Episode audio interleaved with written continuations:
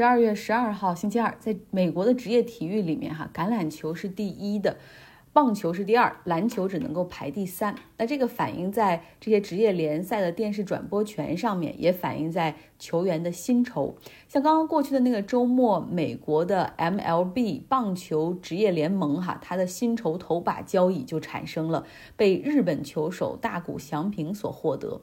给出这份天价合约的是洛杉矶道奇队，哈，他们开出了十年七亿美元的一个薪酬包，这就意味着平均每一年大谷翔平能获得的薪水就是七千万美元。那 NBA 目前薪酬最高的球员是密尔沃基雄鹿的，叫做 Damian Lillard，他每年的薪酬是一千万美元。勒布朗詹姆斯。他的薪酬最高的时候，哈，一年拿到过四千七百万的年薪。所以你以这个 NBA 的两个球星来作为一个 anchor，哈，就是你的这个一个一个标准来看，你就能够感受到大谷翔平的薪酬的高度了。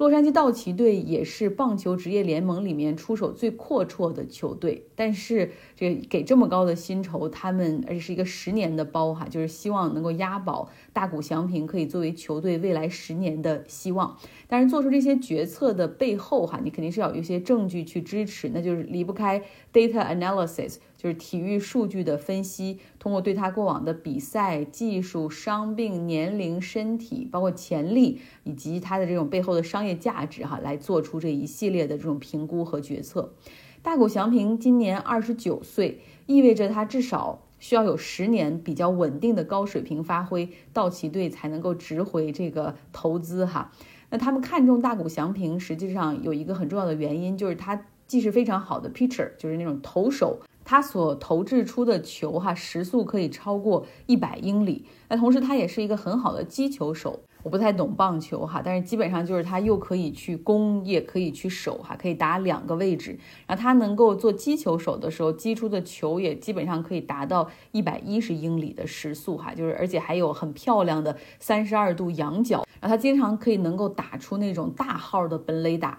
棒球这项运动是美国人在一八七二年的时候带到日本的，好像是一个去日本教英文的一个美国的老师，然后他把这个运动带到学校里面。这项运动在过去一个多世纪里面一直是日本最受欢迎的，也是参与最多的运动。在日语里面。棒球叫做野球哈，然后是非常非常受欢迎的。大家都知道他们有那种高中的棒球联赛甲子园哈，这个我们都不陌生，看过那个电影的。那日本人愿意用这项运动来衡量自己和美国的竞技水平的一个差距哈。但是现在可以说，日本球员在美国的这种大联盟中越来越厉害了。像九十年代他们有野茂秀夫，两千年代他们又有这个铃木一郎，都是很一流的球手。只不过过去的时候。日本的职业联赛对于球员自由转会到外国的国家去打联赛有一定的限制哈，比如说当时那个野茂秀夫，他还必须得从日本宣布退役之后才能够来到美国打球。大谷翔平他有非常好的身体条件，他身高一米九三，体重九十公斤。用美国人的话说，他比美国的球员更高、更强壮，而且还更灵活哈，这出手更快速。他出生在日本的岩手县，母亲在高中的时候是国家羽毛球队的运动员，然后他父亲在当地的一家汽车制造厂工作，然后他就非常喜欢棒球。在当地的这种产业联盟的联赛里面，他也是业余的棒球选手哈。那大谷翔平从小就在父亲的指导之下，然后就学习棒球，很小就表现出了那种超人的天赋，身体素质也非常的好。然后当时就一直练球嘛，他后来想上一所高中，但那个高中的棒球队已经满了，然后他就作为游泳队员哈被招到了那个学校，然后就一边练棒球一边练游泳。然后他的这个教练都说，如果他还继续游泳的话，估计以他的这种身体素质和他的运动天赋，也能拿个奥运冠军。在高中的时候，大谷翔平就可以投出时速接近一百英里的快球，那当时也创下了日本棒球的高中纪录。所以他这样的一个球员，很快就被日本和美国的这种体育经纪人给盯上了。高中毕业之后呢，大谷翔平在日本转为了职业球员，加入了北海道。火腿斗士队效力，然后获得了一系列的奖，还什么最佳新秀、最有价值球员等等。在二零一七年的时候，他登陆美国职业棒球联赛，加入了洛杉矶天使队。表现也非常的突出哈，也获得了很多的这个奖项，包括最有价值球员、最佳新秀等等。然后很多人还把他和巅峰的那些双向球员相比美哈，因为就能够打两个位置的这种球员，在美国的历史上，如果打都很好的话，也并并不是很多。那和大部分在美国的日本球员一样，大谷翔平他是那种在，他是在场外非常的低调，在场上用实力说话。呃，另外呢，他的英文并不是很流利，所以他还有一个这种私人翻译哈，然后随时的去给他和队友和教练，如果有的时候说不清楚的时候做翻译。那他背后呢是有很庞大的日本市场作为支撑，所以他在这个广告商和赞助商这方面从来都不缺。他目前有十三个广告合作商，包括纽巴伦、Hugo Boss、保时捷、三菱银行、日本航空、精工手表等等。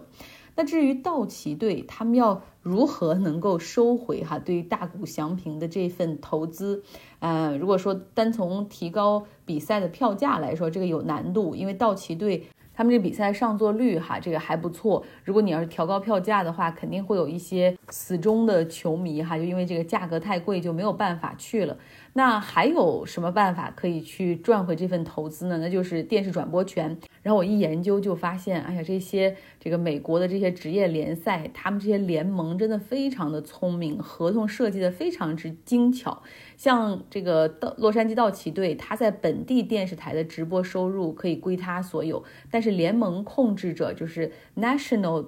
Network。就是全国性的电视台，包括国际电视台的这些转播合同。那日本电视台肯定是会以后，我估计会有一些电视台对道奇队的每场比赛都对进行转播。那这一部分增加的收益可能都会归到联盟哈，让他们来进行分配，这就没有办法直接拨给道奇队。那那么至于周边的产品销售，包括球衣啊、帽子啊这些东西，这些销售的话，在美国本土啊归道奇所有，但是在美国之外的地方，所有的销售，这个装备销售都是要和其他的三十支大联盟的球队一起分享的哈，所以这个洛杉矶道奇队想从这些方面赚钱不容易哈，这都被联盟给想到了。那直接收益最终可能还是要看大谷翔平在场上的表现，主要是他要能给球队在未来两年里面带来一两个这种联盟的冠军哈，这十年里面来个四五个冠军，那真的会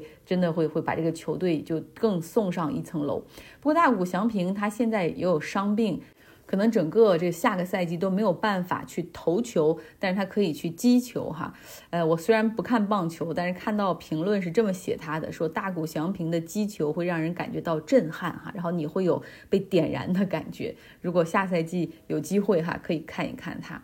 嗯，后面说简单说一下阿根廷新总统哈维尔米莱。他已经在布宜诺斯艾利斯举行了宣誓就职典礼，哈，他在发言中说了，我要给阿根廷来一个休克疗法，然后他警告阿根廷国民说，你们醒醒吧，阿根廷已经没钱了，哈，我们的财政支出会全面收紧，大概有两百亿美元的公共支出和扶贫项目是肯定会被砍掉的。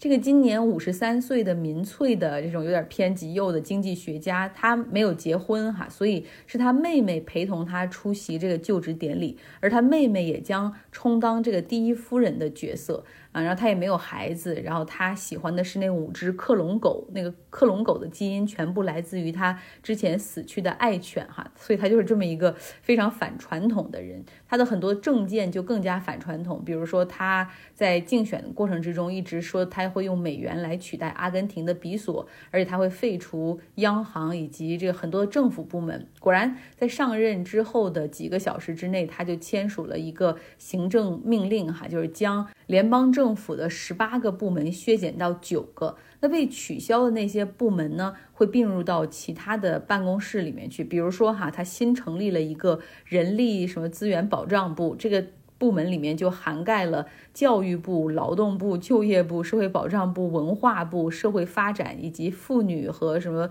性别多样化部门的这个职能。所以他现在只不过是削减了这些。这个部门哈，但是这些部门的人现在是并入到其他的部分里面去。不过大家说看他这个对于这个 budget cut 啊，在 public sector 里面的这样的一个承诺的话，可能估计有很多的呃，这在这些被缩减的部门里面的人，未来也会被被干掉。嗯，好，我们就继续给大家持续去关注哈，在阿根廷究竟会发生些什么。好了，希望你有个愉快的周二。